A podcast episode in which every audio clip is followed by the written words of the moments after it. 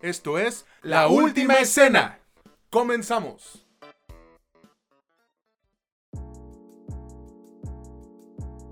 Hola, ¿qué tal amigos, amigas o como ustedes se quieran identificar? Bienvenidos a este que es el final de temporada, de la tercera temporada de su podcast favorito sobre cine y series, La Última Escena, donde ya saben, no es lo que te cuentan, sino cómo te lo cuentan. Los saluda César Granados, ya saben, y del otro lado tengo, por última vez en este año, a mi buen amigo Mitch Moreno. ¿Cómo estás, carnal? Muy bien, César, pues listos para cerrar esta temporada que de hecho me parece que, bueno, tal vez será un poco como el cariño que le tiene uno al producto, pero me parece que es lo mejor que hemos hecho eh, de entre todas las colaboraciones, o más bien de todas las temporadas que hemos tenido. ¿Tú cómo estás? Concuerdo contigo y la neta yo me siento bien, fíjate, me perdí la pinche final, tanto que estuvimos hable y hable aquí de, del puto mundial, güey.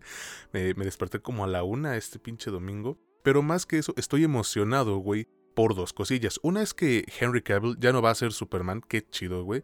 Pero me emociona que el vato va a estelarizar y producir una serie de Warhammer 40.000 para Amazon Studios, Amazon Prime Video, güey. Este vato es super geek, así como nosotros. Y también me enteré por ahí que Apple TV ya está desarrollando una adaptación, no sé si vaya a ser película o serie, sobre la novela Neuromancer. Y quienes no lo sepan, Neuromancer junto con Akira son considerados por muchos los productos que iniciaron el género cyberpunk.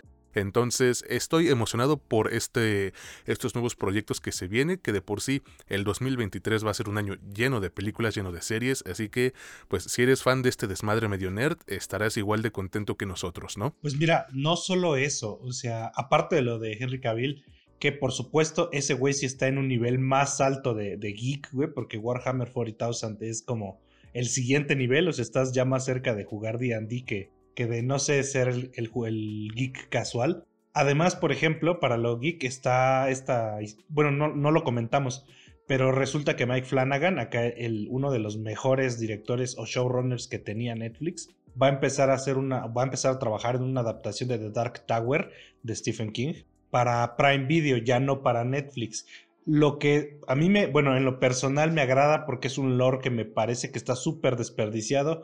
La película que sacaron es una mierda. Y bueno, entre eso y otras cosas, las plataformas, por ejemplo, ya amanecimos con la noticia de que HBO Max va a regresar al catálogo, bueno, o sea, se va a integrar dentro de Prime Video para la renta.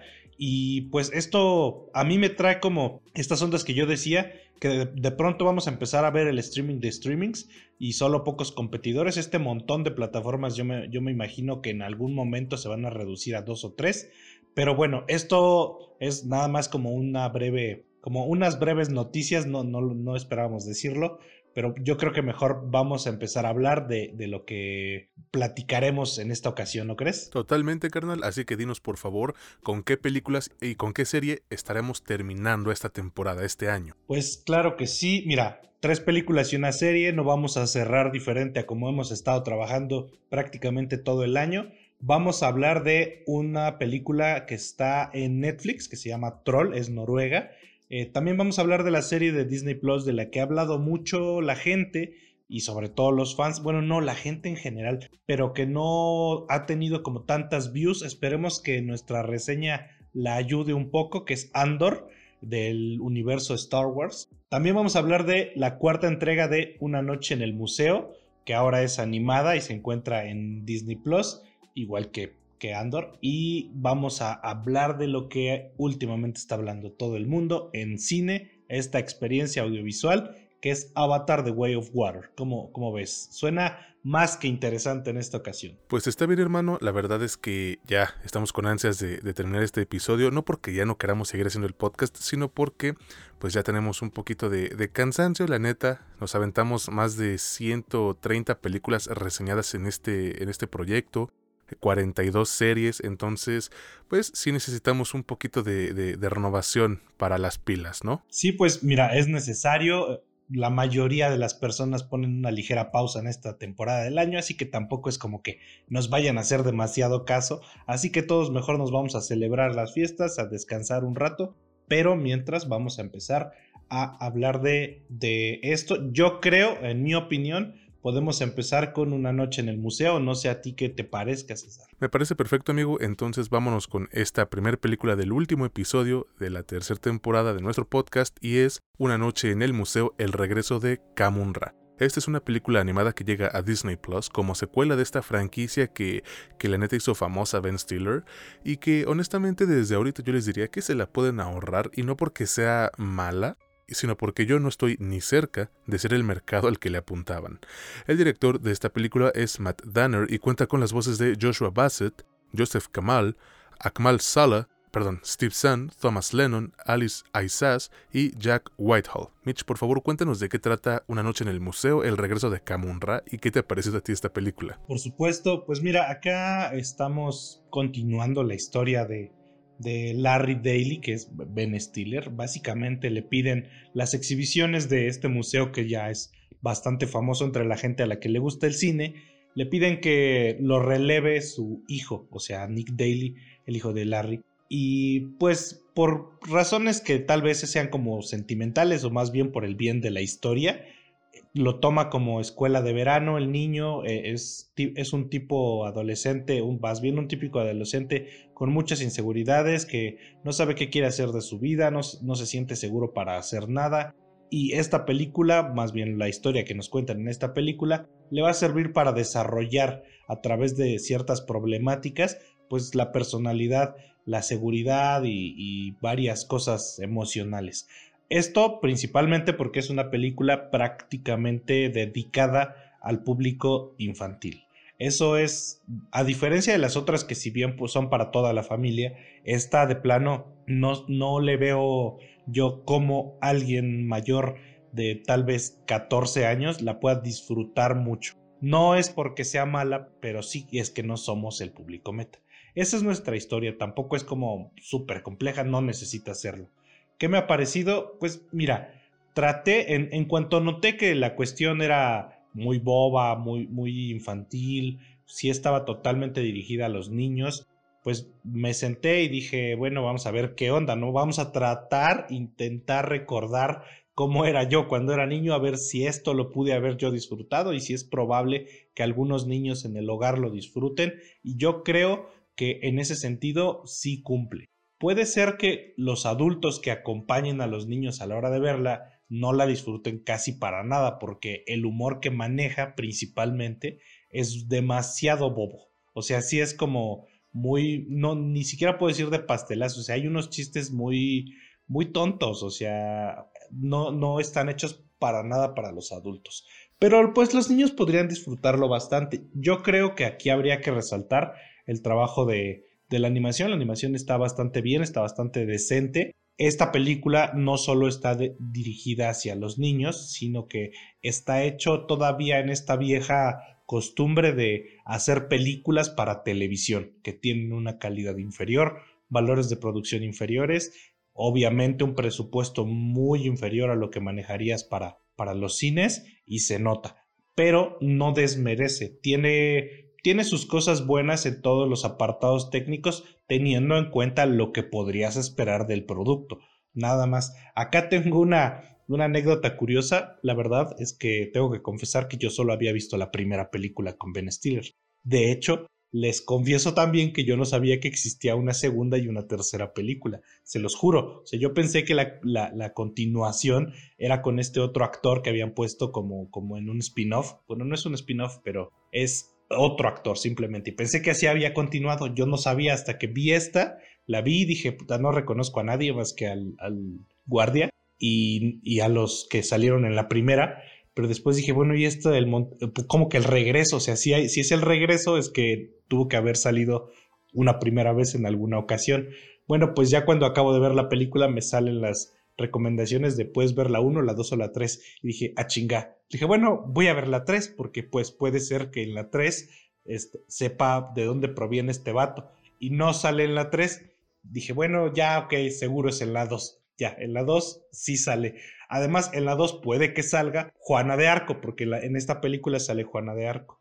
Y yo dije, bueno, ¿en dónde chingado sale Juana de Arco? Ahí voy y veo la 2 también. Y resulta que, pues ya vi la 2, vi la 3, vi esta y hasta después de que terminé de ver la 2, me fui a ver un video de, un youtuber un youtuber ahí cualquiera, no es ni muy famoso ni nada, y estaba presentando cuando iban a sacar la película y ahí dice claramente, aquí vamos a tener un nuevo personaje eh, de entre pues las exhibiciones y es Juana de Arco. O sea, si hubiera visto ese pinche video no hubiera tenido que ver la 2 y la 3 que es casi totalmente innecesario porque la película no requiere que sepas nada pese a que es la cuarta entrega. Ahorita pues sigo hablando, no hay mucho de qué hablar, que hablar de esta, pero Primero le pregunto a César qué te pareció. Y en efecto, amigo, yo tampoco tengo mucho que decir de esta película. Te diría que me gustó, pero la neta no tanto. No considero que sea mala, simplemente es obvio que va dirigida a los más pequeños del hogar, pero tampoco es algo así como las de Paw Patrol o Peppa Pig. Aunque fíjate que con todo y eso, hubo momentos en donde sí se siente como una película casi didáctica, güey, de, de ese tipo de productos. Y eso no es por la historia, sino por la animación que utilizaron. Nunca voy a despreciar yo el trabajo de los animadores, porque es una vergüenza así, pero aquí siento que les prestaron el equipo más básico que tenían y por ende la película se siente un tanto rígida, Mitch. Creo que de plano tampoco les importa mucho esta franquicia ahora y pues se nota principalmente en, en el aspecto visual. Y también está el pedo de que la historia es básicamente la misma que en las otras tres películas anteriores. Se pierde la tabla esta que le da vida a las cosas en el museo, hacen un cagadero y al final la recuperan. Creo que pudieron hacer algo mejor considerando que la tercera película de la franquicia salió hace como 8 años. O sea, por Dios, hasta reciclaron el villano de la segunda, ¿no? Pero bueno, al menos tiene un ritmo eficiente y una duración muy breve, güey. Creo que sin créditos es eh, una hora 17 minutos. Entonces, esta película se te va a pasar muy rápido. Además de que el voice acting no es el mejor del mundo, pero creo que cumple. Y si le sumamos ese mensajito de los problemas dentro de la adolescencia, pues no está mal. Yo con esto concluyo porque la neta no es una película a la que pueda ni deba sacarle un análisis tan complejo, simplemente no lo amerita. Entonces se las voy a recomendar, pero casi que de ley para verla con los hijos o hijas o sobrinos como sea. Creo que esta cuarta entrega de Una Noche en el Museo le da al grupo demográfico objetivo lo que quiere, y aunque sus características no son épicas, güey, eh, y a menudo es demasiado caricaturesca, no es un producto que te fatigue. ¿O tú qué dices? Pues mira, acá en general me gusta como buscar dentro de los créditos cuando, cuando yo pienso. Es decir, una plataforma va, una plataforma, una productora sale en cine algo y tú vas al cine y dices, puta madre, güey, ¿cómo es posible que alguien haya dedicado millones de dólares a producir esta cagada, güey. Y no es como que esto sea una cagada, pero sí me hizo cuestionarme quién aprobó esto, güey. ¿Quién dijo que esto iba? Y dentro de las costumbres que tiene Hollywood, esto es totalmente normal, pero dentro de las costumbres que tiene Hollywood es que un productor, alguien que ya les ha dado mucho o que está muy bien conectado, de pronto dice, oye, tengo este producto en manos y las, y, las productoras más grandes, Disney, por ejemplo, doblan las manos así de inmediato. ¿Por qué? Porque regularmente consienten a estas personas que les traen o tienen una reputación muy grande. Por ejemplo, Nolan le puede doblar las manos casi a cualquier productora o distribuidora porque es Nolan, se supone que es un éxito asegurado, como en su momento pues era la reputación de Dwayne Johnson que se está encargando de destruirle él solito pero así es. En el caso de esta película, y esto yo lo digo más que nada para sumar un poquito de minutos porque pues la película no, no da para hablar mucho. En, en, este caso tenemos al, de productor a Sean Levy, que pues la mayoría no lo ubicarán, pero todos ubican los productos en los que se ha involucrado como productor y pues no me van a dejar mentir que si produces ese, ese tipo de cosas, vas a doblarle las manos a la gente. Es el productor de Stranger Things, de Shadow and Bone, obviamente de esto. También es el productor de Proyecto Adam, Free Guy, eh, bueno, Love and Monsters en Netflix. Puras cosas que, que han tenido mucho hype, que, que, la gente quiere, que la gente ve. Y tienen su haber un montón de más cosas, como, bueno, un poquito más, digamos, eh, del lado, eh, no más mamador, pero del lado de más calidad, pues también está está Arrival, evidentemente están las tres primeras entregas de una noche en el museo, así que pues bueno, uno entiende que si él llega con Disney y dice, oigan, ¿qué onda? Tengo ganas de hacer una cuarta entrega, jalan ok, pues Disney ya de decir, pues sí, güey, échala, o sea, no te puedo decir que no. Así que esto lo explicaría, ¿no? No era nada necesario. Disney tiene un montón de franquicias para niños que se pueden adaptar mucho mejor. Tiene una serie de pues no una serie, debe de tener una lista enorme de, escritores que le podrían haber dado una profundidad un poco mayor. Eh, también tiene equipos de animación que podían haber hecho un trabajo un poco más digno. No estoy diciendo que acá, como bien dice César, no estamos menospreciando, no me quiero cagar en el trabajo de los animadores que se llevan una putiza y más con Disney, pero sí se, se notan algunas cuestiones como de, más que nada de falta de presupuesto. Entonces yo explico así el por qué existe esta película. A final de cuentas, yo sí considero que es una opción más o menos decente para los más pequeños del hogar, pero si tú no tienes niños, bueno, hijos, sobrinos, o si de plano tal vez tú eres el infantil, a lo mejor ahí te, te, la recomiendo, pero caso contrario, que no tengas ninguna de estas condiciones, yo creo que evítala, ni siquiera que te llame la atención, vas a acabar casi que totalmente decepcionado porque esto sí está muy hacia ese lado demográfico de, del público. Al final ustedes deciden, ustedes son los que van a, van a, van a este, tomar la decisión de ver esto o no, pero pues si quieren está en Disney Plus y ahí, va a seguir un buen rato. Así es amigo, y pues yo les reitero que si la quieren ver, lo hagan en compañía de los pequeños del lugar, si es que tienen alguno por ahí, y así creo que va a ser una experiencia un poquito más amena. Vámonos ahora con el siguiente producto a reseñar, que bueno, para mí sí es una especie de, mejora, eh, tiene también sus cosillas, pero bueno, me refiero a la película Troll, o como le pusieron acá en Latinoamérica, Troll. Esta es una película de acción y fantasía proveniente de Noruega, si no es que me equivoco, ahorita me tú, Mitch, que van a poder encontrar en Netflix y que sin duda tiene varias fallas, pero en general yo considero que sí es un churro entretenido y pues dominguero, fin de semanero. El director de esta película es Roar Uthog y la protagonizan Annie Mary Willman, eh, Garby Eitzbold y muchos otros que la neta ya no me pude memorizar porque pues tenía otras cosas que hacer. Hermano, por favor, cuéntanos de qué trata esta película Troll de Netflix y qué te ha parecido a ti. Ah, pero en España le pusieron Troll. Pinche chiste todo culero. bueno, fíjate, acá están en una mina, básicamente. Al principio nos muestran a una hija con su papá, que son como exploradores, le cuenta una parte de una leyenda sobre los trolls en las montañas en Noruega, que se suponía que castigaban a los cristianos, porque pues ahí no era una tierra de cristianos, y ya.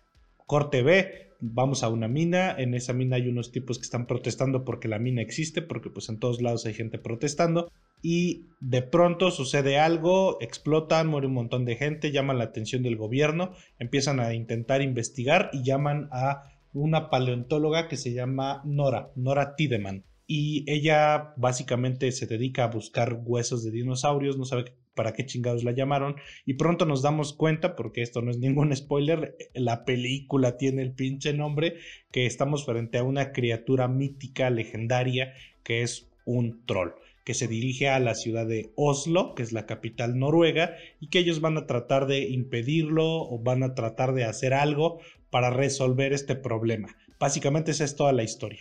¿Qué me ha parecido? A mí personalmente me ha gustado. Me gustan este tipo de historias sencillas, historias entretenidas. Bueno, no pretende mucho más que eso. Me da gusto sobre todo porque Noruega no es precisamente tierra de montones de blockbusters, montones de películas comerciales y que se presente algo en este nivel de calidad dentro de lo palomero, me gusta. ¿Por qué? Porque allá hay una manera de ver las cosas un poquito distinta, tienen un lore inclusive propio bastante amplio que no se ha explorado, todo lo que conoce la gente o todo lo que cree la gente que es el norte de Europa, el verdadero norte de Europa es vikingos y ya no saben nada más que la, cultura de, bueno, las, la religión que, profesaban los, los, este, los nórdicos, los escandinavos, que algunos serán vikingos, pero fuera de eso tiene un montón, un montón de folclore que abarca varios cientos o inclusive miles de años, que es interesante y me gusta que, que haya algo de eso, además de que no está tan mal hecho, es decir, he visto blockbusters mucho más malos, por ejemplo, actualmente salió uno que es este Mar de Sangre, que a mí me pareció una mierda así horrible, que comparado con esto, yo creo que esto es mucho más disfrutable. Claro que sí tiene algunos detalles, ahorita vamos a ir hablando sobre ellos. Primero le pregunto a César qué le pareció. Mira, güey, a mí me gustó y la neta hay una razón muy sencilla para esto. A nuestro país casi no llega cine noruego porque pues tampoco se hacen muchas películas allá y las que se hacen por lo general tocan o hablan temas muy personales, muy, muy como de autor Creo que la última que vimos de allá, em, igual ahorita si puedes me corriges, fue em, La peor persona del mundo, The Worst Person in the World. Entonces yo agradezco que de vez en cuando sí nos llegue una película de este tipo en donde realmente no necesitas mucha neurona para verla. Dicho esto, sí considero que Troll se quedó atrapada en la década del 2010 porque todo lo que vemos en ella, pues ya lo hemos visto en muchas otras películas de esos años. Entonces sí se siente como que en este aspecto van algo atrasados, pero de nuevo, se agradece el intento. Y esto no quiere decir que la película como tal es mala, no creo que sea el caso, simplemente em, que todo el guion y, y los personajes y demás cosas son una recolección de clichés que ya hemos visto en el cine de monstruos estadounidense. ¿Cuáles serían las ventajas de, esta película? Pues yo diría que principalmente el ritmo. Esta cosa dura una hora con 43 minutos y a mí se me pasaron súper rápido en verguiza. No se alargan en donde no lo requieren y al menos en el tiempo que tienen logran contarte la historia de manera rápida y concreta, pero entendible. También destaco a la protagonista que, como ya dije, es otro cliché, pero pues te cae chido, ¿no? Y se vuelve grato tenerla como el personaje principal de la historia, además de que supieron complementarla bien con los personajes secundarios. Y mira, otra ventaja de Troll es que decidieron aplicar un back to basics a su historia y les funcionó, güey. Dejan de lado el querer entregarnos una película épica con enfrentamientos súper imponentes como podría ser, no sé, güey, Godzilla contra Kong y con esto tampoco quiero decir que sea eh, mejor película que esa, sino que le ayuda bastante el volver momentáneamente a las raíces del cine de monstruos, sabiendo que la amenaza como tal es em, a nivel nación, es nacional pues, pero nada que se pueda considerar como el fin del mundo. Es una historia simple, pero es efectiva, güey, y a mí me agradó. Ahora, hablando del monstruo, no creo que se vea chafa, honestamente. Bueno, en cuanto a efectos especiales, el diseño pues está pegado al folclore de ese país y me gusta porque sí se ve imponente, pero no demasiado, güey. Como que entiendes que no quisieron comerse el mundo de una sola mordida. Quizás sí cuenta con momentos en donde la animación falla un poco, pero ya como desconectas el cerebro, güey, la neta es que pues te vale tres cuartos de verga. ¿Cuál podría ser el problema de troll de esta película? Pues que por momentos se siente un poco más ridícula de lo que se puede permitir y que a mi consideración, güey, el final es verdaderamente estúpido. Hay un punto en donde parece que no se ponen de acuerdo y resulta que quieren matar al pinche troll, pero luego que no y luego que sí, o sea, no mamen, coordínense. Ya nada más les quedaban como cinco minutos y pareciera que no andaban en la misma página. Fuera de esto, creo que Troll es un producto divertido, sí, con una historia bastante light, pero que se disfruta, güey, que no te exige mucho, prácticamente nada, y que pareciera hecha con pedacitos de muchas otras películas similares, pero esto no es un pecado, esto se ha hecho desde hace décadas en el cine, y no creo que sea justo, o no sería justo, pues, crucificar a esta película de Troll por hacer lo mismo. Por lo cual yo sí se las voy a recomendar, y como dije al principio, esta es una de esas opciones domingueras, fin de semaneras. Troll no reescribe los libros de reglas de, las películas de monstruos, pero con su mitología tan rica, güey, y una acción así de eficaz, realmente no tendría por qué hacerlo. ¿O tú qué opinas, Mitch? Efectivamente, yo creo que desde el inicio la cosa eh, te la proponen así, o sea, es más, te la quieren vender de esta manera. Es un simple blockbuster noruego. Tienes toda la razón de Worst Person in the World. No me acuerdo del nombre de noruego. Es Noruega casi todo está más hacia allá. De hecho, creo que la última que recuerdo que fue Blockbuster, que, que sonó más allá de, de, allá, pues fue The Hunt, con creo que es Matt, Mikkelsen. Y, y, no estoy seguro si es de allá para empezar. Si es de allá, que bueno. Pero acá mm, yo creo que desde el principio te proponían eso, te estaban vendiendo eso y eso era lo que tenías que comprar vaya, una película de un monstruo, un monstruo un poquito genérico con un, más de trasfondo folclórico y la chingada y más nada. O sea, no, no había como, no querían descubrir el, hilo negro, querían hacer una película mm, regular, tirándole a buena, que la gente disfrutara y al parecer la disfrutaron. Yo, de hecho, por ejemplo, una vez que fui al dentista hace como dos semanas, la estaban viendo, les pregunté, oye, ¿qué onda? ¿Cómo está? Todavía yo no la había visto y me dijo, no, pues está buena que bueno, al menos ya tengo dos opiniones, porque está la dentista y su asistente, ¿no? Y le he preguntado a otras personas, ¿a, ustedes les gustó? Sí, está entretenida. O sea, nadie te dice, no, si es, tienes que verla mañana. No, pero tampoco te dicen, no me gustó. Yo creo que la cosa se cumple aquí, yo también la recomiendo, con esto cierro.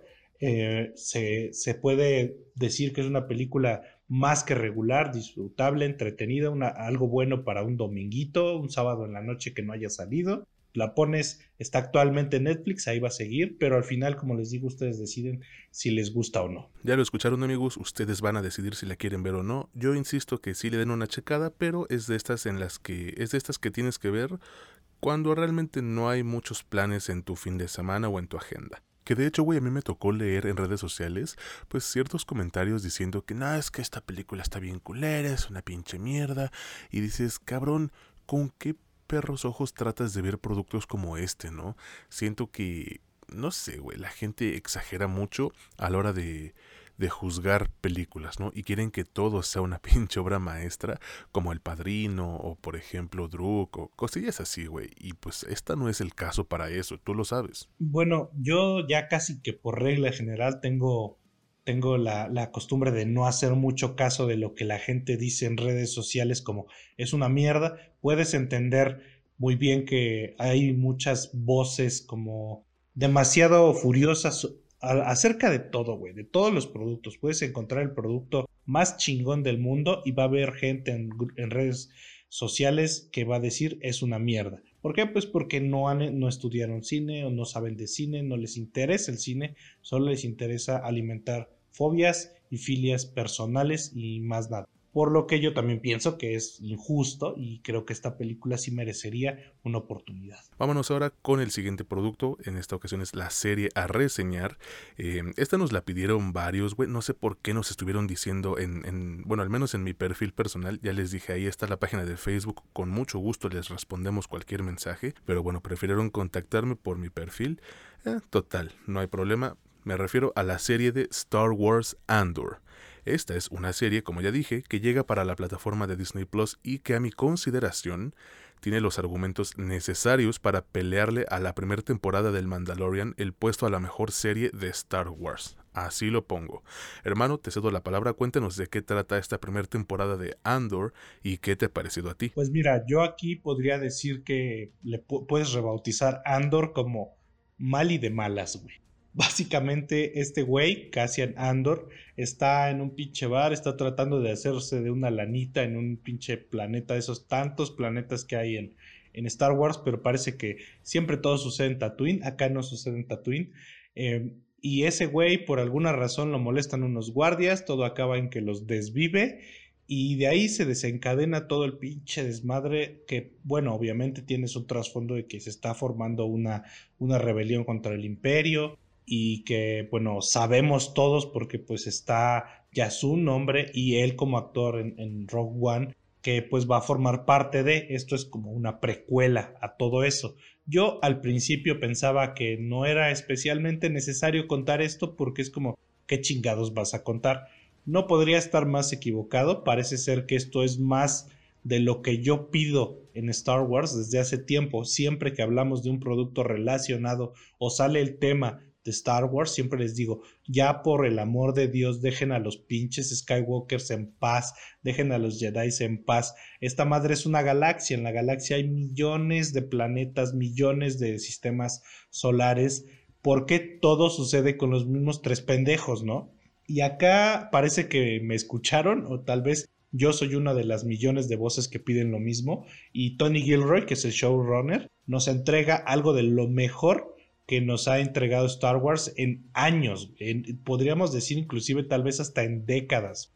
No porque sea artísticamente poderoso, ni mucho menos, pero lo que nos presentan aquí parece como una probadita de lo que podría dar el universo Star Wars si hacen un poco más de caso a esta onda de expandirlo y no tanto a concentrarse en un pequeño grupo de personas y con un solo apellido que es son los que han hecho todo en las películas desde que existe esta franquicia. Evidentemente me ha gustado mucho, la he disfrutado desde el primer episodio. Hay personas que, ya ves que yo te decía, hay personas que comentan que el primero el segundo episodio, que empieza lento, pero que le tengas fe. Yo no entendí exactamente en qué momento empieza lento, yo no entendí cuál era lo de hueva que estaba en los primeros dos o tres episodios. Yo desde el primer episodio sentí una tensión increíble, increíblemente bien manejada, increíblemente también bien escrita. Y sí debo de resaltar que acá nuestro compatriota Diego Luna hace un excelente trabajo de interpretación como Cassian Andor, porque pues en Rock One ya lo conoces como el rebelde, ¿no? Pero acá es el cómo se forma como rebelde, como rebelde, perdón. ¿Qué es lo que lo hace, o sea, qué, circunstancias de la vida lo orillan, lo llevan, lo, lo motivan hacia ese lado, eh, pues suena medio, medio pendejo, pero hacia ese lado de la fuerza. Ahorita seguimos un poco más con las características de esta serie. Primero le pregunto a César qué le pareció. A mí me gustó mucho, güey, en verdad. Yo hace, hace meses me preguntaba también, igual que tú, el por qué le harían una serie a este pinche personaje cuando sabemos que al final de Rogue One, pues se lo carga a la verga. Pero después de ver los 12 episodios de, de Andor, creo que es un acierto enorme, más que enorme, para este universo creado por, por George Lucas. Creo, güey, que la historia sí se tarda un poquito en agarrar vuelo. Y si me pongo muy exigente, les diría que no necesitaba 12 episodios. Unos 10 pues, hubiesen sido suficientes a mi consideración. Pero aquí sucede algo interesante, Mitch. Y es que cada uno de estos 12 episodios tiene una chispa característica que los vuelve únicos e interesantes de ver. Y me gusta que eso interesante no sea puro puto fanservice que usan en otros productos de Star Wars nada más para apantallar al fandom. Que de por sí salieron a quejarse porque según, ay, es que es bien aburrida la serie y que no pasa nada. Miren, no amigos, sí sucede algo, de hecho suceden varias cosas, pero no todos son eh, sables de luz y referencias a los pinches Skywalker. Eh, voy, a, voy a hacer hincapié a lo que dijo Mitch hace un momento. Esto lo mencionamos cuando, cuando nos pusimos a reseñar la serie de The Book of Boba Fett y la de Obi-Wan.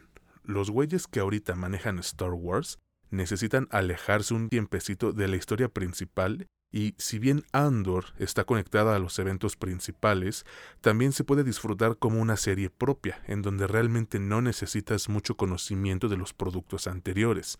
Qué chido, güey, de verdad, qué chido se siente que cada episodio está comprometido con una narración sólida dentro del entorno limitado de Star Wars que ellos mismos han creado, que es su propia culpa, en lugar de recrear o confiar en la nostalgia de la misma franquicia, lo que les decía hace, unos segundos. También me parece a mí que la historia que, que nos cuentan funciona para un público más adulto y, güey, no es porque salgan pendejadas de incesto ni gore, que me cojo a mi prima y que le saco las tripas a otro güey, no. Sino porque los temas que manejan, como lo son la revolución y el abuso de las autoridades y el funcionamiento de la burocracia, son cosas que un morro de 14, 15, 16 años no va a entender. Son temas que no tienen mucho dinamismo y eso también podría jugarle en contra a un sector más huevudito me gusta este desmadre, güey, y también disfruté, pero cabroncísimo, el hecho de que al imperio ahora sí lo retraten como los hijos de puta que son, como unos, lo voy a decir aunque me quieran cancelar, como unos hijos de su puta y reputa y rechingadísima madre, porque de verdad eh, son unos ojetes en la serie. Ahora, el personaje de Andor, que interpreta el buen Diquito Luna, nuestro compatriota, funciona como protagonista, sí, aunque a veces puede ser un poco pesado el tenerlo tanto tiempo en pantalla. Pero, güey, creo que los encargados de la serie tuvieron mucha razón al dividir ese protagonismo entre varios personajes, sin dejar de lado que pues la serie se llama Andor y no Ruca encabronada que trabaja para el imperio, ¿no? Y, y, precisamente este, este detalle hace que puedas ver aquí una de las mejores actuaciones de todo el mundo de Star Wars, de todo el universo de Star Wars. Fuera de Diego Luna, güey, Sí, creo que, que, la adición de Stellan Skarsgård y Andy Serkis a este universo le dan un boost súper favorecedor. Aunque bueno, Andy Serkis ya estuvo, él interpretó al, al capitán, o como se le diga, Snoke, de la nueva trilogía, que pues creo que a nadie le gustó. Y bueno, pasando a otra cosilla, creo que mi episodio favorito es indudablemente, güey, el 10, porque contiene una de las mejores escenas de tensión que ya mencionabas y suspenso para una serie dentro de todo el 2022. Y esto se debe gracias a que tú ya estás comprometido con la historia y con los personajes. Esa escena logra hacer que te comas las uñas, güey, porque vives la misma incertidumbre de los güeyes que están ahí. O sea, es una escena fantástica, cabrón. Quisiera seguir hablando de Andor, honestamente, pero solo concluiré diciendo que es un muy buen producto, en verdad, al que se le nota un, cariño tremendo y especial, con buena cinematografía y actuaciones, aunque a veces sí le duele un poco el ritmo, pero creo que logran suplirlo bien con una variedad de personajes interesantes y un episodio final, güey, que solo te hace desear que por favor, por favor, ya terminen de grabar la segunda temporada porque pues ya está más que confirmadísimo que va a salir. ¿O tú qué opinas, Mitch? Pues mira, primero habría que, evidentemente no creo que esto lo escuche Diego Luna, pero por si alguna vez lo llega a escuchar, pues felicidades por la por la nominación bastante merecida. Está nominado como mejor actor en una serie para los Globos de Oro. Esperemos que se lo lleve, aunque en mi opinión dudo mucho que pase. Pero ya la nominación habla bastante del, reconocimiento que se tiene a la calidad histriónica de, nuestro compatriota.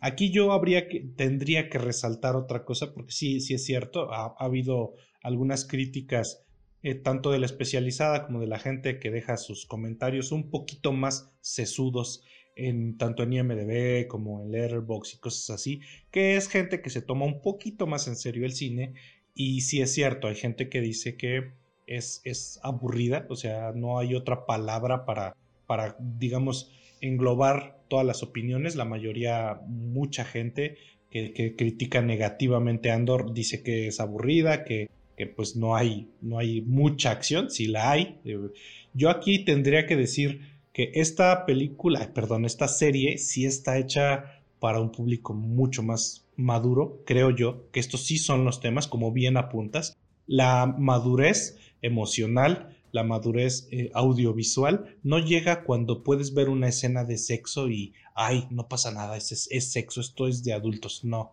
el sexo lo tienen los seres humanos antes de que tuviésemos todas estas restricciones que están muy bien que estén ahí, pero lo, está el cuerpo humano preparado para tener sexo desde que es casi que adolescente. No lo recomiendo y esperen a, a tener una, este, a, tener al menos educación sexual, pero el cuerpo humano no necesita ser veinteañero, treintañero para tocar estos temas, de hecho, de preferencia que se toquen antes.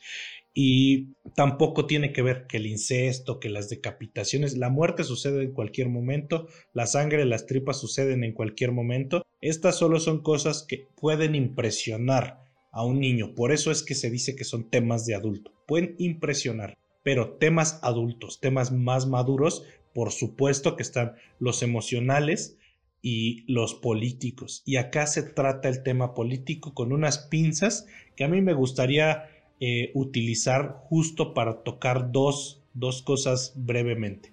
La primera, ojalá que a muchos, sobre todo personas en Latinoamérica, porque acá es donde parece ser que somos medio pendejos, bueno, no, no medio, somos turbo pendejos para entender qué cosas sí y qué cosas no en cuestiones políticas, esta serie te enseña algo muy sencillo. Jamás, nunca le des todo el poder a alguien. Porque si le das todo el poder, lo va a ejercer y te va a oprimir de vuelta. aunque al principio se digan los amigos del pueblo y la representación del pueblo, en cuanto puedan te van a oprimir cuando tengan la capacidad. Segundo, jamás, nunca, nunca confíes en un político, en una fuerza política, en un sector político que intente eh, acercarse a las fuerzas militares. Es un error, siempre ha sido un error, jamás ha salido bien. Y aquí está una representación audiovisual de lo que sucede cuando le entregamos demasiado poder a los militares y cuando le entregamos demasiado poder a un sector pequeño, pues simplemente se va a pasar de verga, como aquí pasa hace que odies al, al, imperio, pero ojalá nos quedáramos con esa, esa pequeña lección que está mostrada de manera magistral. Yo aquí no voy a agregar demasiado, yo creo que todo está bien escrito. También resaltaría, por supuesto, el manejo de las cámaras, que es muy, muy bueno, y eh, la dirección, que hace que este suspenso que bien mencionas en el 10 toca su clímax, eh, sea bastante, bastante bien llevado no hay más que decir. Esta es una serie de, de, calidad, de lo mejor del año, de lo mejor que ha hecho Star Wars en toda su historia, no solo en, en series o en, o en, otros productos. En toda su historia es de lo mejor que tiene. Ojalá se animen a verla, ojalá le den una oportunidad. Sé que son 12 episodios, pero sin duda algunas no se van a arrepentir. Actualmente está en Disney Plus por si la quieren revisar. Ya escucharon a Mitch, amigos. Yo, yo lo repito de verdad, vean esta serie de Andor, estoy seguro de que les va a gustar muchísimo. O bueno, no, también están en todo su derecho. Vámonos ahora con el siguiente producto, el último de esta temporada ya para terminar, pero antes de eso quiero que Mitch nos recuerde o les recuerde a ustedes en qué plataforma se encuentran este podcast y sus redes sociales. Por supuesto, nos pueden encontrar en Spotify, en Amazon Music, en Apple Podcast y en Anchor. En Facebook nos encuentran como La Última Escena Podcast, también en Instagram La Última Escena Podcast. En TikTok nos encuentran a mí como Mitch Moreno LUE a César como el César LV y al podcast como La Última Escena Podcast. También en Facebook tenemos un grupo de, de, pues de, discusión que se llama La Última Escena, entre paréntesis comunidad. Si nos escuchan en Spotify, no olviden activar la campanita, seguirnos y para que no se pierdan este, los episodios que vamos sacando semana con semana, aunque pues ahorita nos vamos a tomar un descanso porque este es el fin de temporada, ¿no? Y de verdad, denle clic en seguir, pónganse buzos porque empezando la cuarta temporada les vamos a hacer un giveaway, un pequeñito, pues, sorteo, todo gratis obviamente, para agradecerles por todo el apoyo que han mostrado a nuestro proyecto. Ahora sí, vámonos con el producto final, que es esta película que yo ya esperaba bastante, no tienen una idea de cuánto, y me refiero a la película Avatar The Way of Water, o Avatar El Camino del Agua. Esta es una secuela obviamente de la película de Avatar, que tardó una década en llegar al cine, y yo personalmente les digo que, bueno, a mis ojos ha valido totalmente la espera porque vaya, qué pinche chulada de película. James Cameron es el director y cuenta con las actuaciones de Sam Worthington, Zoe Saldaña, Sigourney Weaver, Stephen Lang, Cliff Curtis, Britton Dalton, Kate Winslet, Trinity Bliss, Bailey Bass, Jack Champion y muchos otros. Por favor, Mitch, cuéntanos de qué trata Avatar, El Camino del Agua, The Way of Water, y qué te ha parecido a ti esta secuela. Claro que sí, pues en Avatar, El Way del Agua, eh, bueno, ¿sabes qué, güey? Quería contar algo. Hace poquito me estaba leyendo antes de decirles de qué se trata, estaba leyendo que hay, había alguien que, que sí afirmaba que James Cameron había querido utilizar de modo un poquito em, engañoso, bueno, no engañoso, pero aprovechar la fama que tenía Avatar de, de Laster Bender en, en, cuando estrenó su película. En sí, sí hubo un estudio que hicieron allá en Estados Unidos, sí unas encuestas, no, no como tan serias, pero sí hubo unas encuestas a la hora de salir de ver Avatar y un montón de gente sí contestó que pensaba que era una película de Ang, o sea, bueno, que tenía que ver con el universo de Ang. Y a James Cameron se le preguntó, obviamente se emputó y según no, no tenía nada que ver, o sea, no lo había utilizado por, no lo había hecho por eso, sí que tenía el nombre desde hace mucho tiempo y bla, bla, bla. Pero con el el, título que tiene Avatar, ahora, la segunda, la secuela, no sé si sí sea por eso, güey, porque inclusive si tú lo pones así, suena como a un libro, güey, de, este universo de Ang, de, de Laster Bender, porque pues se llama The Way of Water y suena como a un, al libro del agua. Pero bueno, dejando de lado este detalle que solo James Cameron sabrá si lo hizo así o no, les voy a contar de qué se trata. Básicamente, pues después de que se van, bueno, corren a los humanos que habían invadido Pandora y que trataban de obtener el unobtainium y la chingada. Jake Sully ya tiene acá familia, se reproduce como pinche conejo, ya tiene tres hijos, por alguna razón tiene, adopta una cuarta que nace de, del avatar de, Grace, que era Sigourney Weaver, y evidentemente los humanos quieren regresar a chingar la madre porque pues ahí hay mucho dinero, pero ahora parece ser que no quieren regresar especialmente porque pues porque haya algo, algo en específico como un mineral, sino porque ya al planeta le partieron la madre y ahora hay que ir a buscar otro planeta y parece ser que Pandora es el, es el destino. Eh, en un giro de las cosas reviven algunos personajes que pues se nos desvivieron en la otra, eso se me hizo medio una mamada, pero son nuestros villanos y Acá Jake Sully parece ser que entra en una etapa de madurez, entre comillas, que, en la que no quiere pelear, simplemente quiere salvar a su familia. Se va del bosque para tampoco poner en riesgo a la gente del bosque y se va a un poblado con una comunidad navi, pero pues que son gente como más del mar. Básicamente son algo así como veracruzanos, ¿no? Y ahí llega, ahí llega el desmadre, ahí conocen más gente y evidentemente ahí se va a dar la pinche batalla final y de esto se pinche trata Avatar The Way of Water, que me ha parecido visualmente fantástica. No sé si narrativamente yo podría decir lo mismo, pero al menos la propuesta y lo que nos está vendiendo James Cameron es que visualmente es lo más poderoso que vas a ver en años y creo que cumple. En ese sentido y en algunos otros sentidos también cumple bastante bien, pero creo que su gran argumento como película está propiamente en lo que ves. Sencillamente es eso. Aquí sí tengo que hacer el paréntesis. Si usted va al cine, vaya al pinche cine a verla en una pantalla IMAX. Si tienen en su país o en su ciudad una Onyx 4K de las de Samsung, acá en, la Ciudad de México está, hay una creo que en Perisur y hay una en Polanco. En serio vale muchísimo la pena que la veas en una calidad superior.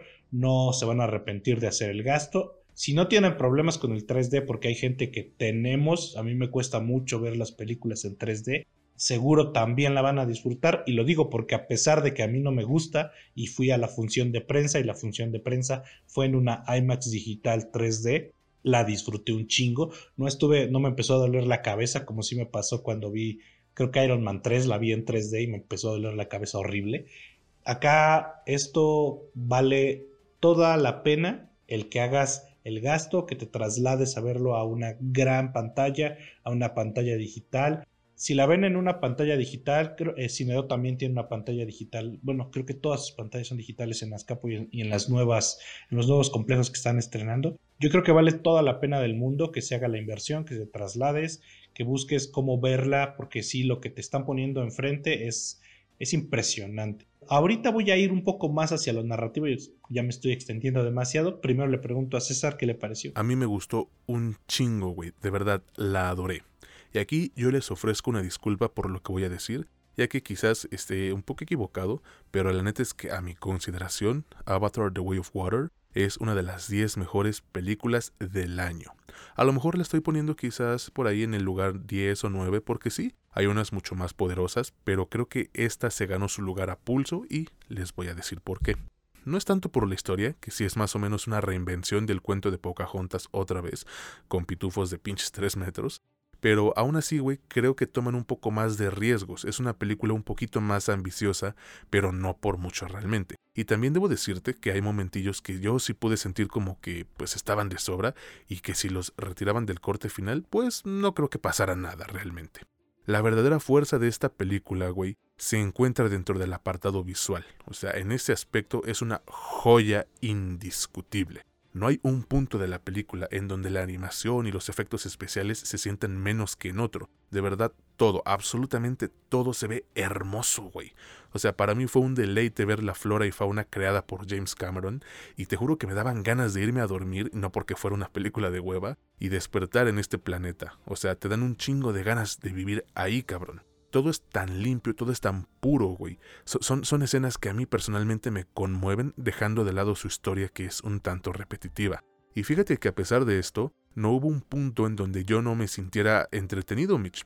Sí tiene uno que otro momento en donde las crestas y las cuestas se sienten más como, como una especie de llanura toda plana, pero son mínimos. La acción ahí la tienes, el romance igual, y el cómo van desenvolviendo la historia no es muy ágil, pero igual funciona, es efectivo. Todavía creo que no era necesario hacer que, esta película durase 3 horas con 15 minutos, que es un chingo, pero puedo entenderlo porque en todo ese lapso de tiempo tenemos al director James Cameron sacándose el chile, sacándose la, la reata y diciendo, topen nada más, qué chingona se ve mi película. Sin embargo, güey, esto también hace que, que, sea un poco frustrante el ver cómo precisamente James Cameron pues pareciera sentirse muy obligado a, seguir mostrándonos una y otra vez con qué facilidad y crueldad las personas pueden destruir este mundo, pueden destruir la naturaleza. Yo creo que ahí tenemos el mensaje de la película, ¿no? El, el cómo nuestra propia avaricia y sed de poder y por obtención de recursos provoca que le demos en la madre a, la tierra que nos da de comer. Suena bien pinche hippie, yo lo sé, pero creo que es lo que nos quiere dejar como lección esta película. Algo que también ayuda a esta de Avatar, The Way of Water, justo como en Andor, es la manera de repartirle el tiempo en escena a cada uno de los personajes, porque si bien el Jake Sully es un protagonista eficaz, sí pudo haber sido un poco agotador el tenerlo enfrente de la cámara durante todas esas tres horas. Lo bueno es que esta película, introduce personajes nuevos, unos agradables, otros que pues ni al caso, pero todos le aportan un cachito de sabor a la historia principal con sus propias subtramas. Y a esto le sumo, güey, las buenas actuaciones del elenco en general, sobre todo pues de Zoe Saldaña, ¿no? Quizás la parte más flojita de este aspecto está en el villano, sí, y no porque sea un personaje mal construido, güey, sino porque el vato, este, este actor, no está acostumbrado a no salir frente a la cámara. Entonces tenemos su voz principalmente y se escucha, la neta, la neta, como doblaje gringo en el anime, güey, de tipo de I'm going to destroy you. Pero fuera de eso, la neta es que no puedo quejarme. Entonces, en conclusión, Avatar The Way of Water es un blockbuster impresionante, de esos que la neta te dan ganas de volverlo a ver, con un apartado visual fantástico, no hay otra manera de ponerlo, y una historia repetitiva, sí, sí, sí, sí, pero que te engancha, güey. A mi parecer, esta secuela cumple con la promesa de expandir el alcance y el lore de Pandora, y yo con esto me doy por bien servido por lo cual sí se las recomiendo. Pero les sugiero en verdad, y como dijo más o menos Mitch, que si la van a ver, mínimo sea en VIP, porque en asientos normales les aseguro que la espalda les va a doler después de un rato, y si tienen el chance de verla en IMAX o incluso en 3D, pues mucho mejor. Como dije en la página de Facebook, es em, una experiencia casi religiosa. ¿O tú qué dices, Mitch? Fíjate, sí, aquí tengo que agregar algo en la función de prensa. Muchísimas gracias a, este, a Disney por la oportunidad de verla antes que la mayoría. Eh, eso sí, a nosotros nos hicieron esperar. Bueno, en una función de prensa te tienes que formar porque no hay, no hay, este no hay asientos numerados. Así que a, la vieja usanza te formas. Y pues yo llegué y me formé muy temprano, fui como del, tercero cuarto que estaba formado. Después hay pinches niñeros y gente naca que, que aplica la de, ah, mira, aquí está mi cuate enfrente y hago como que le hago plática y me meto en la fila y después resulté que era como el pinche onceavo en la fila, pero eso dejémoslo para, para otra, otra plática. Y ahí ya estuve esperando, yo tengo aquí como, no tengo un grave problema de espalda, pero tengo un problema de espalda, y cuando me senté lo, sentí tal cual dijiste, César, este, hay, que, hay que invertirle un poquito más a la experiencia en el cine, porque, bueno, aquí no tenía opción, pero, pero si pueden, háganlo ustedes. Acá nos, nos regalaron nuestras palomitas con agua, pinche combinación como para que tenga una diarrea rompemadres. Yo me esperé con el agua porque sabía que duraba tres horas y tanto y, dije, no, no me voy a salir a la hora de que pase algo chido. Así que este, ahí estuvimos viéndola, la disfruté muchísimo. Yo aquí solo tendría que resaltar más que nada en lo técnico que sí tiene algunas carencias narrativas no importantes, no son la gran cosa, pero creo que coincido con la mayoría de los de la crítica especializada, e, es decir, yo me pongo en la misma sintonía. Esta película está hecha especialmente para que la gente tenga la motivación de regresar a las salas de cine y creo que cumple perfectamente. Cualquier persona que la haya visto, cualquier persona que la haya visto y disfrutado igual que nosotros, te va a decir, ve al puto cine. Entiendo muy bien que el cine está palideciendo desde que nos empezaron a cambiar la dinámica de pues no salir porque estábamos en una pinche pandemia, se supone que ya seguimos en la pandemia, pero ya ahora ya la gente va, va a las salas.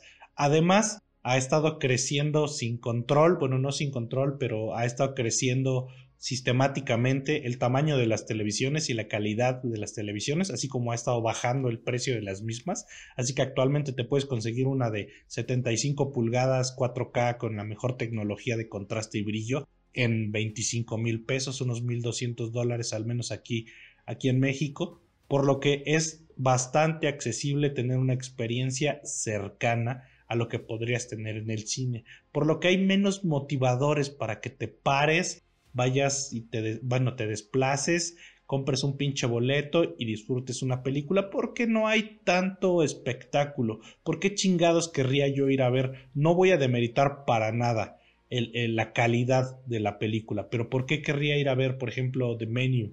o una de las mejores del año que es todo en todas partes al mismo tiempo no hay como, pues, este, no hay gran diferencia, salvo tal vez el sonido. Pero acá sí hay una diferencia increíble. Y yo creo que eso es lo que se proponía este vato, se propone. Y que creo yo que si sigue así, si sigue en esta, en esta tónica de eh, presentarnos este tipo de cosas, para James Cameron Avatar va a ser el gran legado que va a dejar en el cine, pese a que ya tiene un gran legado aparte de Avatar. Sin duda alguna yo se las recomiendo, les recomiendo que tomen estas fechas en las que hay mucho descanso y vayan al cine a verla, la disfruten igual como lo hicimos nosotros y que nos den su opinión también. Al final ustedes son los que deciden si, si, les gusta o no, ustedes tienen la última palabra. Actualmente está en cines, dentro de algún tiempo seguramente la vamos a encontrar eh, en Disney Plus. Así que, pues ahí está, ustedes decidan. Ya lo escucharon, habrá algunos a los que probablemente les parezca de plano súper aburrida a pesar de que se vea muy bien. Y está bien, o sea, puedes decir que es buena o mala, pero lo que nos interesa es que la vayan a ver. Eso es lo importante, que generen su propio criterio viendo las películas. Y con esto amigos ya estamos finalizando el episodio de esta semana y la tercera temporada de este que es su podcast favorito sobre cine y series, La Última Escena. Y de verdad, wow, ha sido un viaje impresionante, ha sido un año pues bastante prometedor, muy positivo. ¿Quién diría, güey, que iniciamos sin que nadie nos escuchara y en tan poquito tiempo, en cosa de dos años, ya estamos en el 10%, ya estamos dentro del 10% de los podcasts más eh, seguidos y dentro del 5% de los podcasts más compartidos. Y todo esto a nivel mundial. Es un sentimiento indescriptible y es gracias a todo el apoyo que nos han mostrado, pero es algo que no hubiese sido posible sin ti, amigo Mitch. Entonces, de verdad, gracias, carnal. A huevo, yo soy la verga. no es cierto, güey. Gracias por extenderme la invitación en primera instancia y por eh, mantenerla abierta, lo que permitió que pudiésemos construir esto que tenemos actualmente. Aquí a mí sí me gustaría hacer una, una especial mención y un agradecimiento a las personas que han que nos apoyan, que están con nosotros, que nos preguntan, que nos platican, que nos han ayudado en las funciones de prensa, o sea, podría, puedo, puedo mencionar a los que nos ayudan, ¿no? Está Kat, David, Jerry, eh, Pony, que nos ayudó con, la función de, One Piece, eh, los que siempre están ahí, nuestro amigo Betricio, Roy, Silvia, Yair, Gaby, Oscar, eh, hay un, mi amigo Polar que nos escucha desde Atlanta, ahorita está en México, pero nos escucha desde, desde Atlanta. Eh, hay gente que, bueno, no podría acabar. Esta es la gente que más más me viene a la mente son, son la gente cercana que desde que empezamos nos apoyan, desde que no nos escuchaba nadie, como decías, ellos eran nuestros únicos escuchas.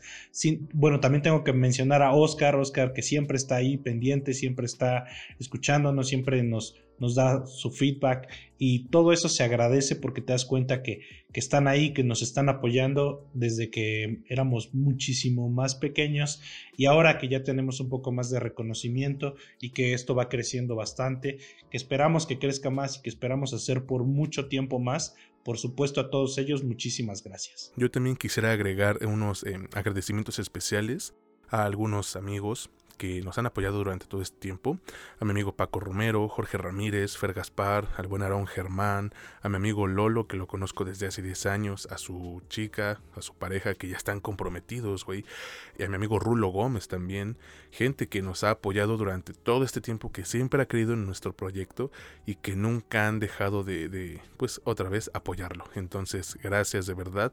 Y pues también gracias a todos, de verdad, a todos los que nos escuchan, que le dan like a nuestras tonterías, que comparten los episodios, que les gusta leer nuestras reseñas. Gracias, en verdad, hemos crecido enormemente por ustedes y este proyecto lo seguimos haciendo para ustedes.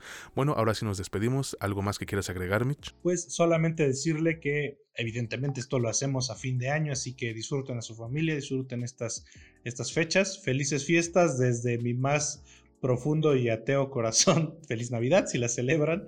Em, pásenla bien, un abrazo enorme y mis mejores deseos para el próximo año. Perfecto, entonces gracias de nuevo amigos, nos despedimos y esperamos contar con ustedes en la siguiente temporada de este que es su podcast favorito sobre cine y series, La Última Escena, donde ya saben, no es lo que te cuentan, sino cómo te lo cuentan. Yo soy César Granados y estuve con mi buen amigo Mitch Moreno. Que pasen un excelente día, tarde, noche, felices fiestas decembrinas y hasta la próxima.